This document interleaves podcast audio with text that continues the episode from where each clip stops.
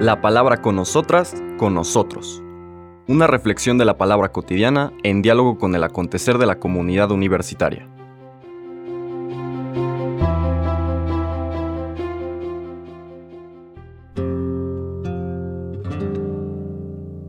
Hola, buenos días. Bienvenidas, bienvenidos a la palabra con nosotras, con nosotros.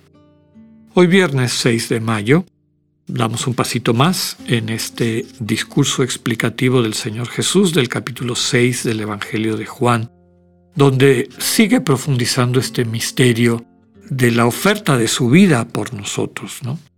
Hay un pasaje que queda, digamos, un poco tácito, que es la perplejidad de las personas cuando les dice eh, en ese discurso en la sinagoga de Cafarnaum que era importante que comieran su carne, ¿no? Entonces la gente empieza a decir, pero ¿de qué nos está hablando, no?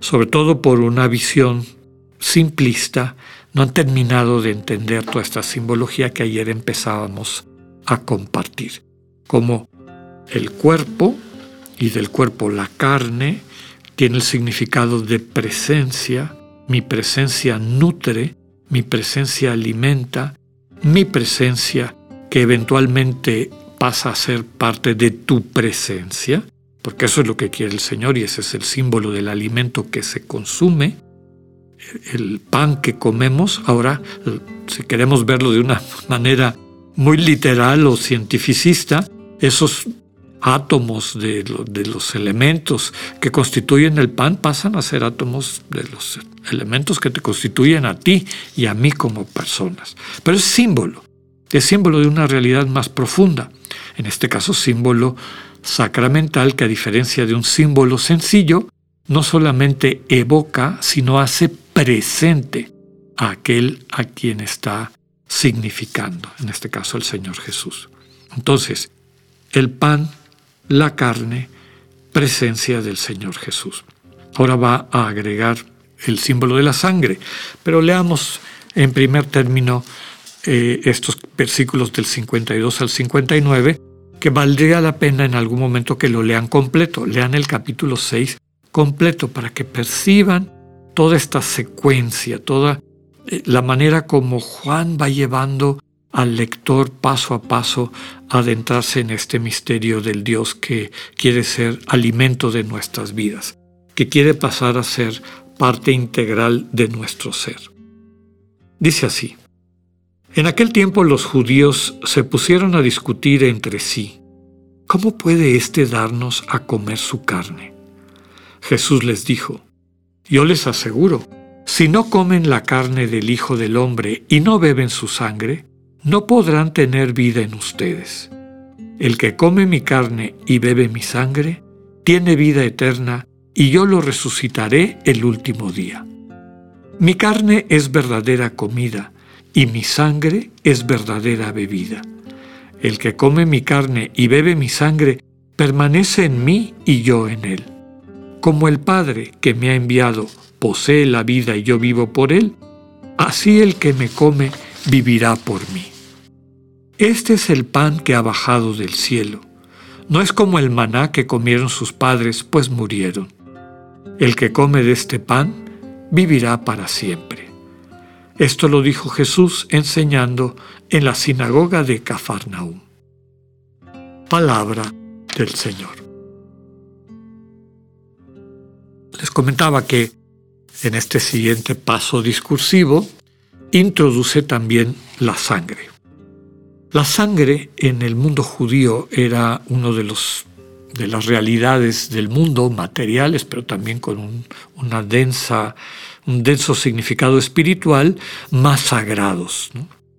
Para el pueblo judío la sangre era el lugar donde residía el hálito, el don de vida que Dios le daba a su creación esta creación que nace primero inanimada, que después el Señor anima a través de la vida y finalmente el espíritu que le transmite al ser humano cuando Dios sopla sobre eh, Adán, sobre, el ser humano creado, subraya este proceso paulatino de plenificación, de capacitación de la creación, de lo creado, para poder alcanzar eh, la plenitud o la meta del proyecto de Dios, que es ampliar la comunidad de amor de este amor intratrinitario, del Dios que, es, que no es soledad volcada sobre sí misma, sino comunidad de amor que se comparte.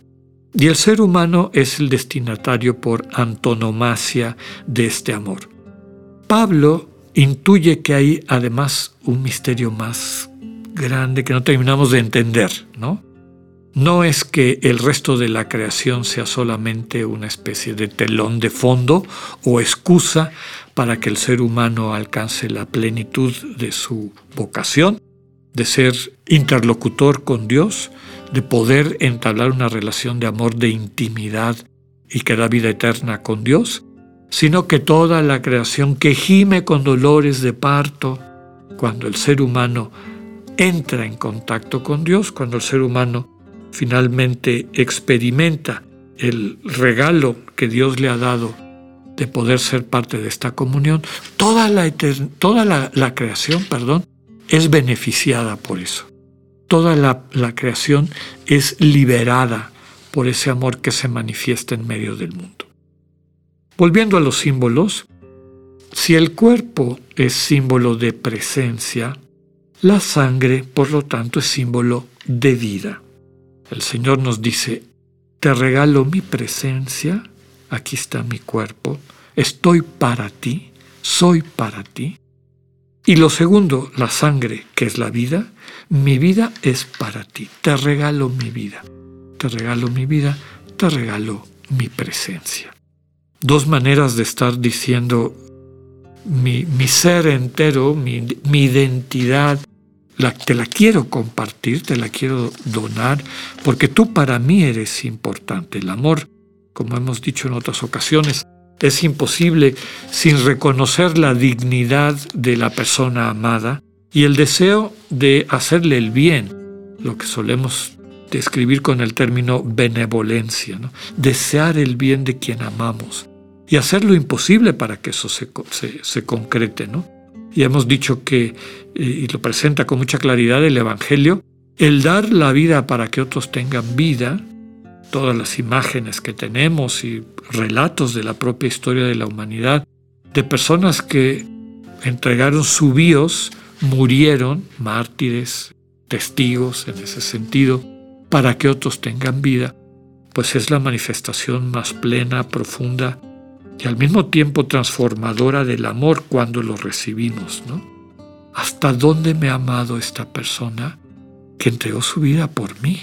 Que vio en mí algo que le hizo tomar esta decisión de entregarme lo más preciado que tenemos todas y todos, que es nuestra vida. Y eso es lo que está diciendo el Señor.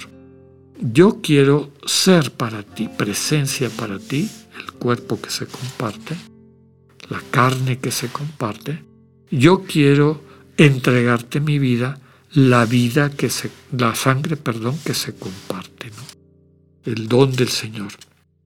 Y dice una y otra vez que es importante que comamos su, su carne y bebamos su sangre.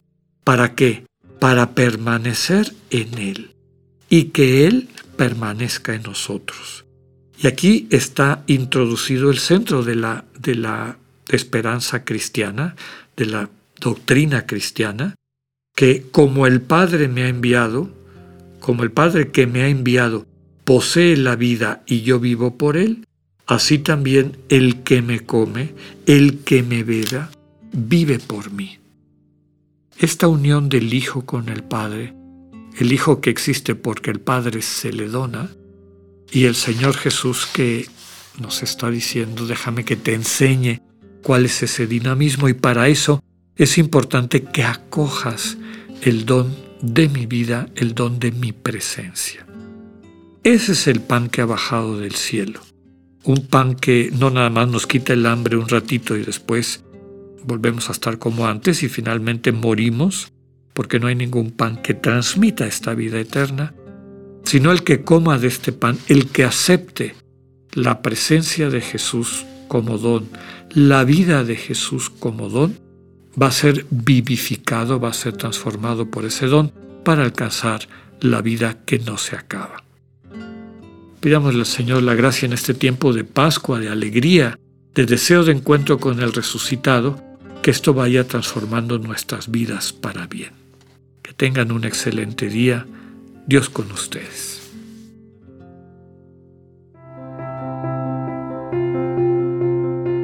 Acabamos de escuchar el mensaje del Padre Alexander Satirka.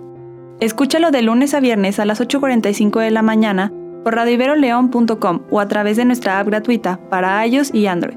Radivero León, no todo está dicho.